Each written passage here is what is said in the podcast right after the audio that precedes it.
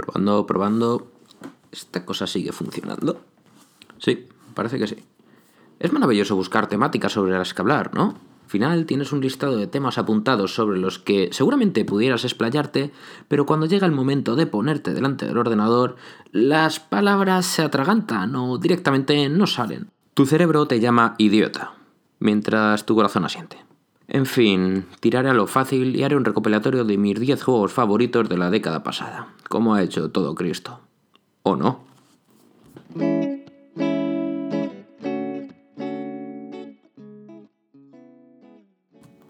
A ver... Pero... Pero vamos a ver, pedazo de idiota. Esto es un listado de juegos normal y corriente. No, no, no, no exactamente. Déjame un momentito que te explique, ¿vale? Au. Debo reconocer que lo que hoy os traigo comenzó como un recopilatorio normal y corriente de los videojuegos que me hicieron flipar a lo largo de la década pasada. Vamos, el típico listado de 10 juegos numerados por año. Pero al ponerme a escribir el guion me pareció algo sumamente aburrido y sin sentido. Entonces eh, escribí y seguí escribiendo y escribí y continué escribiendo. Total, que todo esto acaba derivando en algo que considero más interesante. Sí, al final es una selección de videojuegos y están divididos por años, pero no están numerados ni limitados. Voy a explicarme un poquito mejor. No voy a enumerar videojuegos, sino que voy a hablar de los videojuegos que de alguna manera me marcaron la década pasada. Pero para ello no voy a hablar directamente del videojuego, sino que creo que es más interesante contextualizar lo que significó ese videojuego en la época y por qué a mí me marcó tanto tantísimo, ¿no? Dicho lo cual, y antes de empezar, me gustaría hacer cuatro matices importantes a la hora de seleccionar los títulos. Primer matiz. Me ha costado muchísimo hacer este listado. En primer lugar, porque no recuerdo lo que comí ni hace dos días, como para recordar lo que jugué hace 10 años. No os voy a engañar, la manera que he tenido de documentarme sobre lo que jugué año por año ha sido una mezcla entre búsquedas por Google, visitar mi historial de trofeos en la Play y tirar de fotos del móvil. Segundo matiz. Salvo por algún lanzamiento particular, no suelo hacerme con los juegos el día del lanzamiento. De hecho, suelo ser bastante dejado en este sentido, lo que significa que es probable que en este listado encontremos juegos de años atrás. Ojito, que aquí hay bastantes sorpresas. Tercer matiz. Se me hizo imposible quedarme con un solo juego por año. Lo siento, es mi podcast y lo rompo como quiero. Y cuarto y último matiz. Recordar que este es evidentemente un recopilatorio personal. ¿Esto qué quiere decir? Ni son todos los que están, ni están todos los que son echaréis en falta algunos gigantes. Y seguramente alguna opción os resulte un poco ¿What the fuck? Esta lista está llena de videojuegos que me marcaron, que considero maravillosos y que hasta cierto punto me han marcado de algún tipo de manera. Son videojuegos de los que me apetece hablar, y al final uno es el resultado de las buenas conversaciones, de lo que lee, de lo que juega y de lo que escribe. Dicho lo cual, ya llevo hablando bastante rato, ¿no? Dentro lista.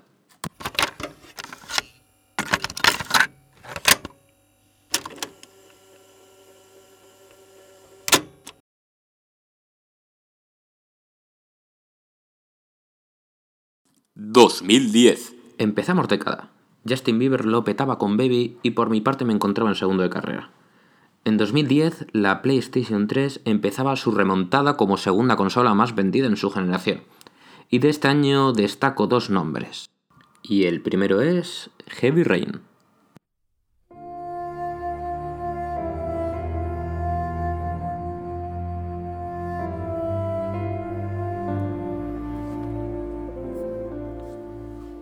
De este primero recuerdo adquirirlo de salida en una tienda física. Y de hecho, como dato curioso, aunque absolutamente inútil, ese día llovía. Para los que no lo tengáis situado, Heavy Rain es el segundo trabajo de David Cage como director creativo. Su anterior obra, Fahrenheit, había pillado a la gente a pie cambiado. Bailaba entre obra de autor y título convencional de investigación. Eh, luego había unas movidas paranormales, pero que no viene al cuento. Lo que sí viene al cuento es que tiene un estilo muy cinematográfico había muy buenas ideas en él, como que el propio tutorial del juego estaba guiado por el propio David Cage. Sí, David Cage es un Kojima de la vida con lo de su ego y tal, eh, con manos fotos de comida, supongo. La verdad es que nunca he visto el Instagram de David Cage. Vamos a ver. Instagram, David. Ah, mira una notificación. David Cage. Mm, ah, pues mira, pues no, no tiene Instagram. Vaya por Dios. Pero centrémonos en Heavy Rain. Heavy Rain es uno de esos casos en los que es jodidamente complicado afirmar si es un destrozo al medio o si es un videojuego adelantado 10 años a su tiempo. Eh, bueno, han pasado 10 años y ya vemos que lo segundo no es, pero siendo totalmente justo, tampoco es lo primero. El prólogo del videojuego nos cuenta la historia de Ethan, marido felizmente casado, arquitecto y padre de dos zagales. Pues resulta que un día random van a un centro comercial y esto que Ethan se despista y pierde a su hijo. Tras unos momentos angustiosos en los que se palpa la tensión, eh, acaba encontrando al niño y este muere atropellado a la salida del centro comercial. Pasan los años y ahora Ethan se siente culpable por la muerte de su hijo y vive atormentado con diferentes trastornos mentales. Comparte casa con su ahora único hijo, que también ha adquirido un carácter triste y melancólico. Todo esto tras divorciarse de su mujer, que no lo cuentan, pero vaya, tampoco creo que esté demasiado feliz.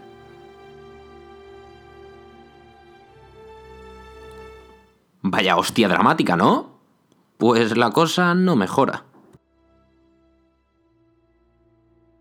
Bueno, pasan los años y durante ese periodo temporal ha aparecido un asesino en serie, al que llaman el asesino del origami cuyo modus operandi es encerrar a niños de aproximadamente 10 años esperando a que se ahoguen por, acumulación de, lluvia. por, eso eh, Heavy Rain, ¿no? ¿Sí? Lo del origami es por su marca, que suele dejar un origami en sus víctimas. Evidentemente, y si no la vida de Ethan nos importaría un carajo, el último niño que desaparece es su hijo, y ahí es cuando realmente empieza el juego.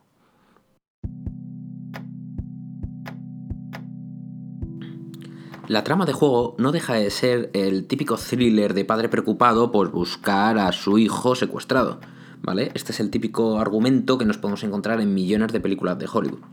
Pero no estaremos solos, para ello habrá otros cuatro personajes jugables más. Madison, una periodista que investiga los sucesos y además sufre problemas de sueño.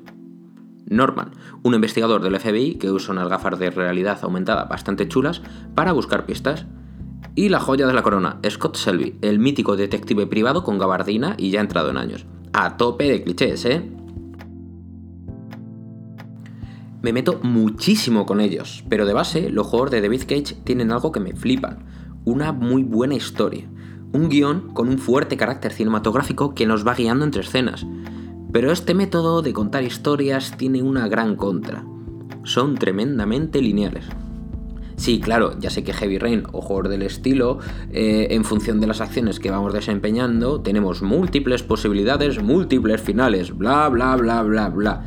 Pero esto no deja de ser una sucesión de conversaciones entre conversaciones entre conversaciones. No recuerdo dónde escuché la frase de que en los juegos de David Cage tienes a veces la sensación de que estás jugando a una película y a veces de que estás viendo un videojuego. Esto es totalmente cierto. A veces da la sensación de estar en un juego cuyo único fin consiste en ir avanzando con tu personaje, ir conversando y de alguna manera la trama va avanzando. Esa es la única manera en la que realmente tu personaje puede interaccionar con el mundo que tiene a su alrededor. Eso es un drama interactivo de videojuegos. ¿Y eso tiene que ser malo? Pues no, de hecho esto está bien. No todo tiene que ser sandbox o juegos de acción. A veces son necesarios videojuegos en los que simplemente tienes que pararte y pensar. Warcraft 3 no es peor videojuego que un Devil May Cry, simplemente son dos géneros diferentes. Y soy de la opinión de que los juegos que hace Cage o los juegos al estilo eh, de Walking Dead son una evolución natural de las aventuras gráficas point and click. Hay una cosa clara, los juegos de Cage siempre dividen a la gente pero de verdad, me encantó la historia, gráficamente no estaba nada mal, ah, bueno, bordea un poquito el valle inquietante y la música es una delicia. Me lo pasé de seguido y además es súper rejugable, por eso está en esta lista. Sin embargo, mi favorito de 2010 fue el que viene a continuación. Un juego protagonizado por un cazatesoros que va al Caribe. Sí, Uncharted.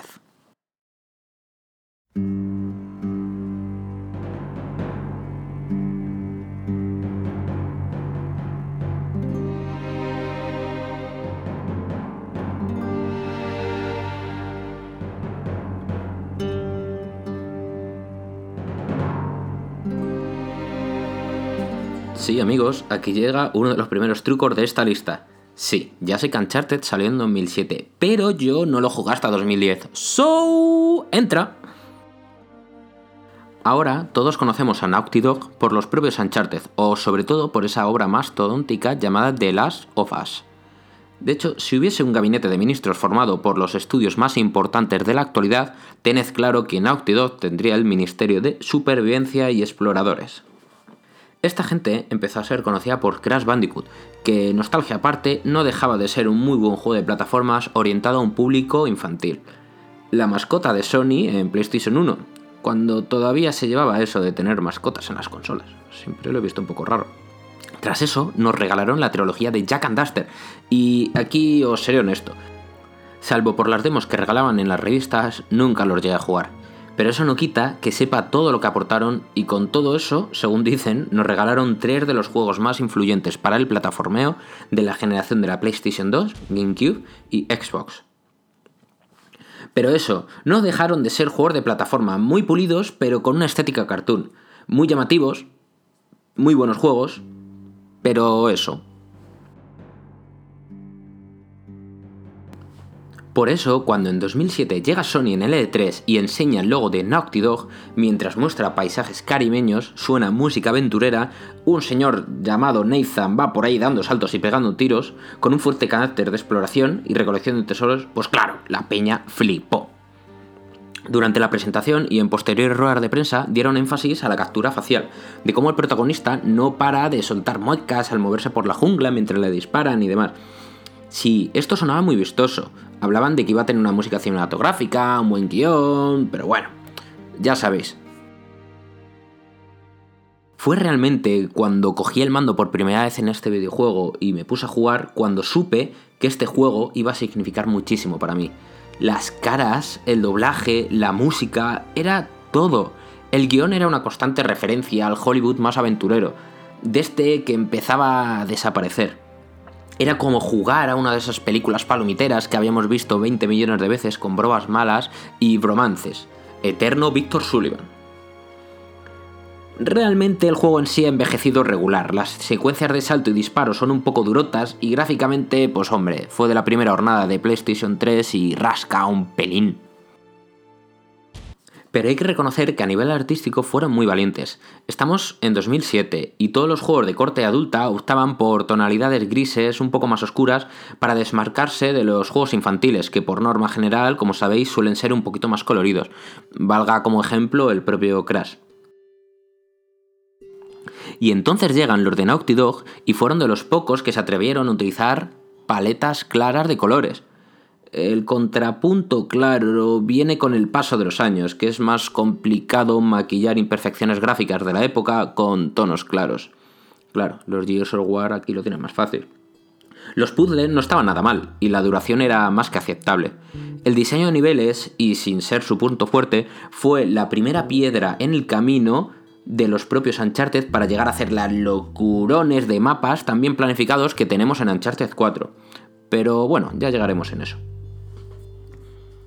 Viéndolo ya, pasado 13 años, Naughty Dog fue muy valiente con el primer Uncharted. Por eso, y porque me marcó especialmente, incluyo el primer Uncharted frente al Uncharted 2, que realmente es el famoso y el que elevó la serie hasta unos niveles impresionantes.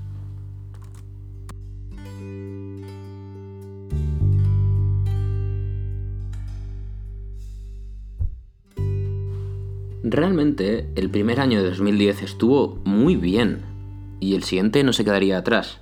Todo ello gracias a un vaquero y a un aspirante de pirata. Un abrazo.